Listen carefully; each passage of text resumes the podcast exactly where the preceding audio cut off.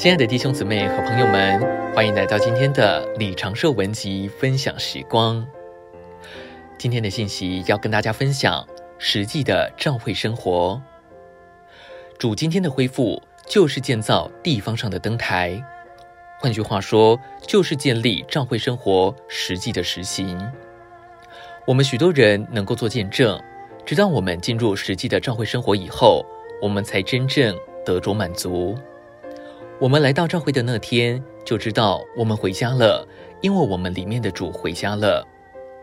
在刚开始时，教会生活之于我们真是甜美。我们有一段真正的蜜月期，但蜜月期不会永远的持续下去。我们迟早会和某些弟兄姊妹出问题。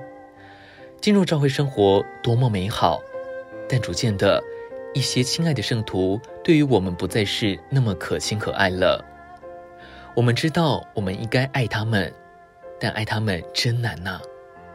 这时，有人不能忍受，他们就离开了。这是因为他们没有建造，也不想要建造。这暴露了我们，给我们看见被建造起来的真实需要。这些年来，我所学的主要功课乃是建造。许多人追求圣别和属灵，但如果没有建造，他们仍然没有达到主的目标。神的定旨是建造，这可以从启示录的末了得到证明。神历世历代以来一切的工作，都是为着建造新耶路撒冷。圣经末了所产生的，不是一般属灵人或圣人，乃是一座建造起来的城。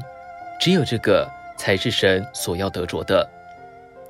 在神的眼中，一个地方除了灯台以外，什么也没有。所有属灵的人。必须失去他们的个性，而被建造成为灯台。我们所有的经历都是为着建造，任何不是为着建造的事物都没有多少价值，甚至救恩也是为着建造。当彼得被带到主面前时，他所得的新名指明他要成为神建造里的石头。主救了彼得，好叫彼得被建造在他的教会里。今天的分享时光，你有什么魔种吗？欢迎留言给我们。如果喜欢今天的信息，也欢迎分享出去哦。